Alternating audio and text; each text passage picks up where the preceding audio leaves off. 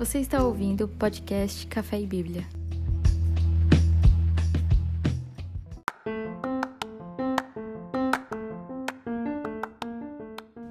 Eu queria falar com vocês em relação ao livro de Salmos, sobre o livro de Salmos, o que a gente realmente aprende com o livro de Salmos, porque aparentemente o livro de Salmos parece ser é, simplesmente um livro de canções, de versos, né, esporádicos, soltos ali, e é difícil a gente conseguir entender a história para onde que o livro de Salmos caminha, para onde que ele está indicando, qual, qual a indicação dele, o que ele está ensinando para nós. E hoje eu queria que a gente pensasse um pouquinho sobre isso, tá bom? Porque no final dessa live você vai é, descobrir qual o sentido do livro de Salmos e qual a mensagem central de todas aquelas poesias, poemas, canções que foram escritos ali ao longo de muitos, muito tempo, né? A gente vai ver quais é, foram os autores. Foram mais de nove autores diferentes, sete autores diferentes. Sete ou nove, não estou é, lembrado agora exatamente quantos são. Se não me engano, são sete. É, ao longo de um grande período de tempo e a história é a mesma, tá bom? Não muda.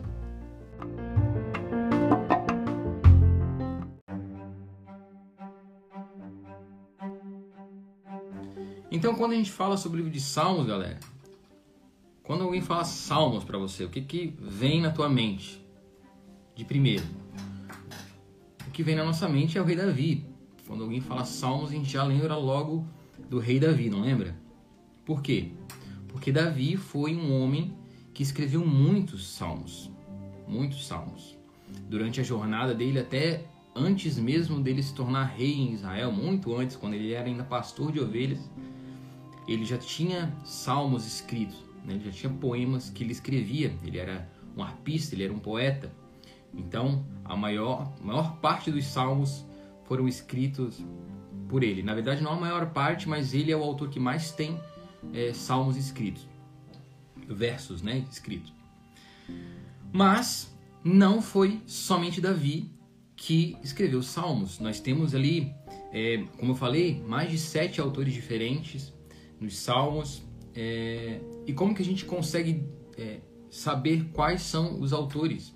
Porque o próprio Salmo indica quem escreveu, né? Muitos deles, não todos, mas vários deles indicam ali quem foi a pessoa que escreveu e leva também no título, né? Porque foi indicado, então, foi depois organizado e colocado no título ali quem é, foi o autor daquele salmo específico, especificamente, né?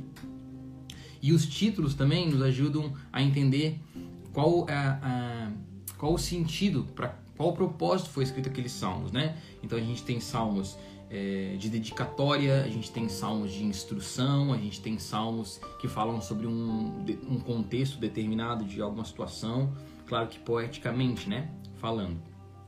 Beleza? Então nós temos nós temos é, 73 salmos que foram escritos por Davi, nós temos dez salmos que foram escritos pelos filhos de Corá. Nós temos 12 salmos que foram escritos por Asaf. Inclusive, olha só que interessante, a gente tem salmos que foram escritos por Salomão e por Moisés. Vocês sabiam que Moisés é um autor, é um dos autores de salmos, gente? Vocês sabiam disso? Salomão tem salmos, Moisés tem salmos, é, Reman e Etan, que eram outros também autores, têm alguns salmos. E além desses, nós temos 50 outros salmos que não têm é, uma autoria, né? Que a autoria é anônima, a gente não sabe quem foram os autores deles. Beleza? Então a gente já entendeu que a gente lembra de Davi quando a gente vai ler os salmos, porque ele foi um grande escritor dos salmos e foi utilizado muitos salmos também na época do tabernáculo de Davi quando Davi trouxe é, para Israel a Arca da Aliança e ele então preparou um lugar para que Deus fosse adorado, ele colocou músicos diante da arca, ele colocou levitas, porteiros, ele organizou um trabalho ali para que a adoração, a oração ficasse acontecendo diante da presença de Deus e nesse ambiente muitos cantores cantavam salmos. É, muitos dos cantores que existiam ali é, no tabernáculo de Davi, eles além de, claro, outras várias canções, eles também cantavam salmos para Deus, eles cantavam muitos desses salmos. Então, quando a gente fala de Salmos, já vem Davi na cabeça. Mas Davi não é o único autor de Salmos, tá bom? Temos vários outros. Beleza?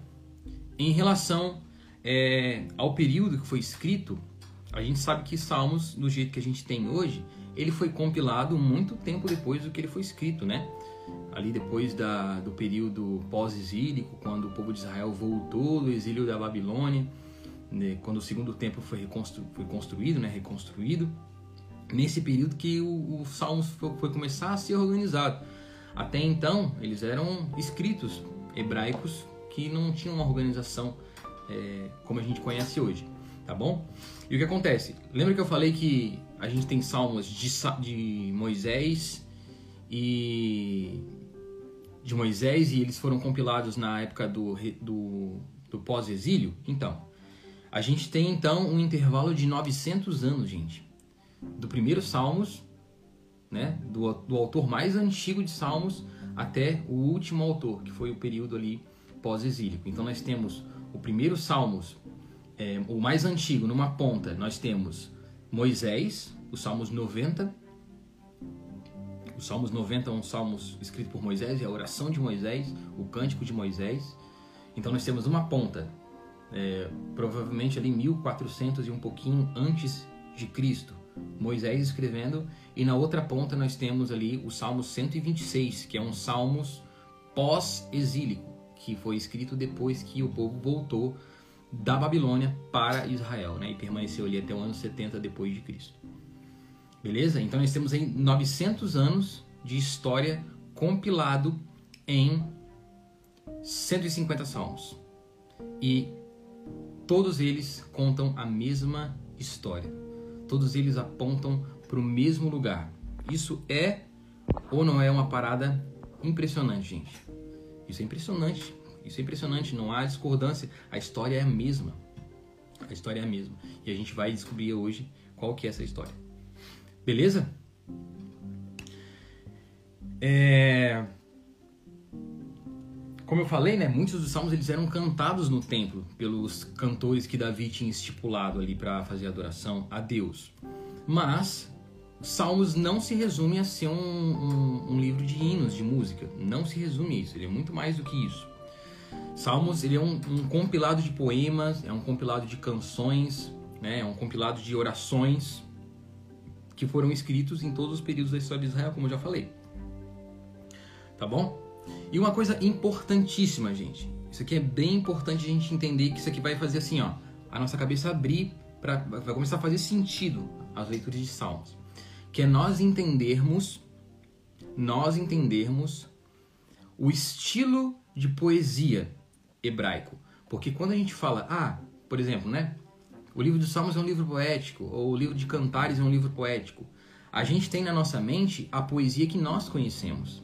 E a poesia que nós conhecemos é, é um estilo de poesia, na nossa língua, né, desse, desse tempo, é um estilo de poesia que vai utilizar rimas, que vai utilizar é, ritmos, esse tipo de coisa. Então, quando a gente olha para os salmos e para os livros poéticos, a gente tende a, a, a, ficar tipo, tá, mas como que isso é poesia? Isso não parece poesia. Porque a poesia para nós tem um outro sentido, ela é construída de uma outra forma hoje, diferente da poesia hebraica. Então, na poesia que nós conhecemos, vai ritmos, vai, é, vai ritmos, músicas, esse tipo de coisa, sabe? Rimas. E na poesia hebraica, ela acontece de uma forma diferente. Eu vou dar dois exemplos aqui é, do que caracteriza uma poesia hebraica. A primeira delas é acróstico. Você sabe o que é acróstico? Acróstico é quando você tem uma estrutura de letras e cada letra ali inicial você constrói um pensamento, uma frase a partir daquela letra tipo cruzadinha assim, mas não é cruzadinha, né? A cruzadinha realmente você cruza a linha, né? Para lá ou para cá. O acróstico ele faz assim. Ele, ele começa, por exemplo, né? É, a letra A, a é, abençoado, barará, barará. A letra B, bendito, entendeu? Ele vai construindo assim. E olha só que interessante. O acróstico é um estilo que é utilizado na poesia hebraica. E o Salmo 119 que é o maior salmos que nós temos, que inclusive é o maior capítulo da Bíblia, ele é inteirinho um acróstico. Você sabia disso? Ele é um acróstico, é, cara, é muito legal, é muito legal, porque o que acontece? Cada, cada estrutura, cada porção do, do livro, da, do capítulo de, de Salmos 119, ele vai começar com a, com a primeira letra do alfabeto hebraico, depois o a segunda porção com a segunda letra, com a terceira letra, e faz isso até encerrar todo o todo o, o abecedário ali, né? Toda a, as letras do hebraico e ele vai construindo todo o pensamento, toda a canção, toda a poesia a partir de cada letra do hebraico. Então, viu só como, como muda o sentido? Agora a gente faz sentido ser um livro poético porque é assim que era caracterizada a poesia hebraica, tá bom? Outra coisa que a gente encontra na poesia hebraica, que é o paralelismo. O paralelismo, ou seja, uma, uma linha e a outra linha, elas fazem um paralelo entre elas. Quer ver só? É... Um exemplo delas é quando a primeira linha fala algo e a segunda linha dos Salmos vai reafirmar aquilo que a primeira linha é, disse. Vou dar um exemplo. O Salmos 2, o versículo 1, diz assim: Por que se enfurecem os gentios? Aí a segunda linha diz: E os povos imaginam coisas vãs? Percebe como a segunda linha ela reafirma com um sentido semelhante o que a primeira está falando? Isso aqui é poesia hebraica. Esse é um estilo de poesia hebraica. Diferente, a gente olhando para esse tipo de escrita aqui, não parece uma poesia na nossa língua, né? Mas é uma poesia. É o que caracteriza a poesia hebraica, paralelismo. E tem um outro tipo de paralelismo também, que ele não, ele não vai reafirmar, mas ele vai contrastar com aquilo que foi dito. Por exemplo, a gente tem o Salmos capítulo 1, versículo 6, que diz assim: Pois o Senhor conhece o caminho dos justos, a primeira linha, a segunda linha fala: Mas o caminho dos ímpios perecerá. Entende? Como ela contrasta com a primeira? Poesia. Então, a gente agora começa a entender, começa a dar sentido para o estilo de poesia da Bíblia, né? Faz, começa a fazer mais sentido na nossa mente. Tá bom? E dentro de. Esses foram só alguns que eu trouxe, tá? Acróstico, paralelismo, existem vários outros. Poderia passar para vocês aqui, mas a gente ia tomar muito tempo. Mas dentro desses, desses grupos de poesia, de estilo de poesia hebraica, a gente tem basicamente dois grandes grupos. Dois grandes grupos. Que é os poemas de lamento e os poemas de louvor. A gente vai ter salmos de lamento, salmos de louvor. Salmos de lamento vai falar sobre exílio, vai falar sobre é, quando Davi é, se queixa, por exemplo, das, da, dos inimigos e coisas do tipo. São queixas de lamento, são salmos de lamento. E os salmos de louvor vai falar sobre a esperança, sobre a bem-aventurança, sobre confiar em Deus, sobre, sobre como Deus nos guarda, né? Os salmos que fala que o Senhor é o nosso pastor, que ainda que nós andemos pelo vale da sombra da morte, então traz essa esperança, porque é um salmos de é, louvor a Deus, coloca em Deus essa pessoa que é o, o, o que ela é, Ih, fugiu a palavra. Mas coloca em Deus, em Deus a esperança, entendeu? Coloca em Deus é como sendo esse, essa pessoa que pode nos salvar. Beleza? Então são dois grupos de de estilos de poesia. Beleza, gente? Vocês estão comigo? E o, o propósito, qual o sentido, né? Para quê? O que que Salmos quer nos ensinar de fato? Então, eu, eu, eu diria que os, o propósito principal de Salmos é nos trazer para um lugar de dependência de Deus, né? de nós termos dependência de Deus, por mais que nós temos lamentos e momentos de dificuldade, em Deus está a esperança, em Deus está o refúgio. E uma coisa muito interessante é, do livro de Salmos é que ela vai, ele vai enfatizar o reino messiânico, ele vai enfatizar o reino de Jesus, o reino de justiça, o reino de paz, o reino de alegria. Então, no livro de Salmos, a figura central é a figura do Messias. No livro de Salmos, a figura central é a figura de Jesus, é a figura desse filho de Davi, desse homem que vai governar com justiça, paz. É, essa esperança está no Messias, revelado em Jesus, tá bom? Esse seria o propósito principal, nos fazer com que os nossos olhos tenham esperança no reino que virá da parte de Deus para nós. Beleza, gente? Agora olha só que legal. Os salmos eles são divididos, é, são 150 capítulos, eles são divididos em cinco subdivisões, cinco, cinco sessões, digamos assim, que formam cinco livros que foram compilados e formados os salmos, entendeu? Mas originalmente seriam cinco livros diferentes. Livro 1, livro 2, livro 3, livro 4 e livro 5. Beleza? O livro 1, ele vai pegar do capítulo 3 até o capítulo 41, o livro 2 do 42 ao 72, o livro 3 do capítulo 73 ao 89, do livro 4 do 90 ao, ao 106 e o livro 5 do 107 ao 145, beleza?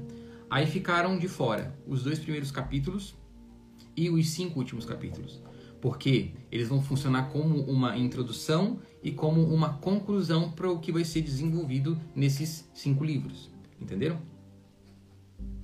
Então, o Salmos 1, ele resumidamente ali, ele vai falar sobre é, a pessoa que medita na lei do Senhor. Quem é essa pessoa? Ela é uma pessoa bem-aventurada, porque ela vai encontrar paz, ela vai encontrar, é, é, ela vai encontrar o objetivo, o sentido da vida dela e ela vai ser abençoada por Deus, porque ela medita, ela rumina a lei de Deus, ela, ela vive, ela respira a lei do Senhor. E o Salmos 2 vai trazer à memória as promessas que Deus havia feito para o rei Davi. Ele vai falar sobre as promessas que Deus fez para Davi lá em 2 Samuel. Prometeu para Davi estabelecer um reino de paz, de justiça, de alegria. Prometeu a Davi que o trono dele seria estabelecido para sempre. Né? A gente lembra disso. E o Salmos 2 vai trazer então essa promessa, vai nos trazer à memória isso que foi prometido a Davi, tá bom? E juntos ali eles formam essa introdução para o que vai ser desenvolvido nos capítulos, nos cinco livros, que é, o, como eu já falei, o centro é o reino messiânico, é o reino de Jesus, é o reino futuro que vai trazer paz para Israel, que é aquilo que Israel sempre aguarda, né? O, o reino sendo estabelecido e toda aquela os cativeiros sendo exterminados, não não não, não tem mais cativeiro, não tem mais mais Roma para oprimir os os israelitas não têm mais a Babilônia, então é isso que eles sempre aguardavam. Tanto que, quando Jesus se reúne com seus discípulos e ele fala sobre os dias que viriam, sobre Mateus 24, como seria o dia da vinda dele, os discípulos olham para Jesus e perguntam: Mestre, será nesse momento que você vai estabelecer o reino a Israel? Então eles estavam aguardando esse rei, esse rei literal que viria e tiraria as, as correntes das, do, dos, dos judeus, dos, do povo de Israel, que sempre viveu oprimido, entendeu? É nessa esperança. E o livro de Salmos foca nisso. O livro de Salmos fala sobre isso. Beleza? Então, os Salmos 1 e 2 funcionam como essa introdução. E se eu pudesse é, é, resumir o que fala entre o capítulo 3 e o capítulo 145, que são os cinco livros foram as subdivisões do livro de Salmos, eu diria que ele tem uma mensagem: esperança do reino messiânico, esperança do reino de Jesus, do reino eterno. Porque muitos de nós aprendemos, talvez, talvez você tenha aprendido assim, que nós, como povo de Deus, nós como igreja, eu, você e todos os cristãos ao redor do mundo, através do nosso serviço, do nosso evangelismo, a gente vai começar a invadir as esferas da sociedade, a gente vai começar a invadir a política, a gente vai começar a invadir a área da saúde, nós vamos começar a invadir todas as áreas e nós vamos estabelecer o reino de Deus em cada uma dessas áreas e então nós vamos evangelizar o mundo e ganhar o mundo para Jesus, para que quando ele volte nós entreguemos para ele um mundo, um mundo santo. Talvez nós tenhamos, nós tenhamos aprendido isso ao longo da nossa vida, mas isso não é uma realidade. Isso não é o que a Bíblia nos ensina, porque ela diz que Jesus, o Messias, de que Deus vai estabelecer esse reino.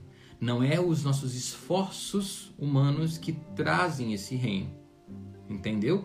Só o próprio rei desse reino pode estabelecer o reino, não os seus súditos. Então nós não fomos chamados para dominar as esferas e para estabelecer o reino, mas sim para serem testemunhas em Samaria, até os confins da terra, fazendo discípulos, batizando eles em nome de Jesus e ensinando eles a obedecer a Jesus. Esse, é o nosso papel. Esse é o nosso papel. E os inimigos de Deus vão ser derrotados quando Jesus voltar. Ele vai pisar no Monte das Oliveiras, ele vai tomar o governo do mundo e ele vai estabelecer esse reino finalmente tão aguardado pelo povo de Israel e por nós. Beleza, gente? Então, estamos terminando já, tá? Então, os cinco livros. O livro 1, um, ele vai falar, temos aquela introdução ali do capítulo 1 e 2, então já entendemos que ele vai falar sobre esperança, Messias, esperança, redenção. É isso que ele vai falar. Então, o livro 1, um, o, o cerne do livro 1, um, dos capítulos 3 ao 41 é fidelidade da aliança, ou seja, Deus é fiel para cumprir essa aliança. O livro 2, do 42 ao 72, esperança do retorno ao templo. Esse período eles estavam exilados, então a esperança que eles tinham de voltar a sacrificar a Deus, a, a fazer culto a Deus. É, o livro 3, do capítulo 73 ao capítulo 89, vai refletir sobre as promessas de Deus a Davi. Tá vendo como tudo, tudo fala sobre a esperança, a esperança, a esperança. Capítulo 90 ao 106 é, vai falar do Senhor como sendo o rei do mundo, o rei das nações. Mais uma vez, falando sobre esse rei que vem, que é esperado. E o último livro, do capítulo 107 ao 145, nós temos ali é, o Deus que ouve o lamento do seu povo e que vai enviar um socorro. Então, esse é o assunto de, dos cinco livros que caminham para um, uma só direção, que é esperança do reino de Deus. Beleza? E então, os últimos cinco capítulos, que vai até o 145, né? O, o, o quinto livro. Depois a gente tem mais cinco capítulos para formar os 150 capítulos de Salmos. Eles vão funcionar como se fosse uma espécie de conclusão daquilo que foi dito. Lembrando que tudo isso aqui está escrito de forma poética e foi escrito em um intervalo de 900 anos por mais de sete autores diferentes e conta a mesma história. Conta a mesma história. E os últimos cinco capítulos vai funcionar como se fosse uma introdução, uma, uma, uma conclusão ali é, de louvor, né? Então são louvores a Deus, de gratidão, de, de engrandecimento, falando que Deus vai estabelecer de fato, né? O Salmo 148 ele fala sobre um chifre que é levantado e tal, fazendo uma alusão a esse rei governante que levanta, estabelece um reino forte, um reino poderoso. Tá bom? E todos as, os versos desses cinco capítulos que formam ali a conclusão vão ser concluídos, vão terminar com a palavra Amém, que é um convite à concordância. Então, quando os cânticos têm Amém no final, é um convite àqueles que ouvem cantarem Amém, ou seja, concordamos com o que está sendo dito. Por isso, quando a gente fala Amém, a gente está concordando com aquilo que foi dito. Quando alguém ora e nós falamos Amém, a gente está falando assim seja. Amém. Então ele finaliza com Amém em todas as, as porções ali dos últimos cinco capítulos. Beleza, gente? Lições que eu aprendi, gente. Coisas que eu aprendi com Salmos. E se eu pudesse resumir assim, seria a aliança de Deus, a fidelidade de Deus, a promessa e esperança. Essas são as coisas que, que são centrais no livro de Salmos. Como Deus é fiel em cumprir a sua aliança pela promessa que ele fez a Davi e aos patriarcas e a todo o povo de Israel. E ele vai cumprir também para conosco, né, que somos agora incluídos nessa nessa esperança, nessa nessa promessa por causa do sangue de Jesus. Tá bom, gente?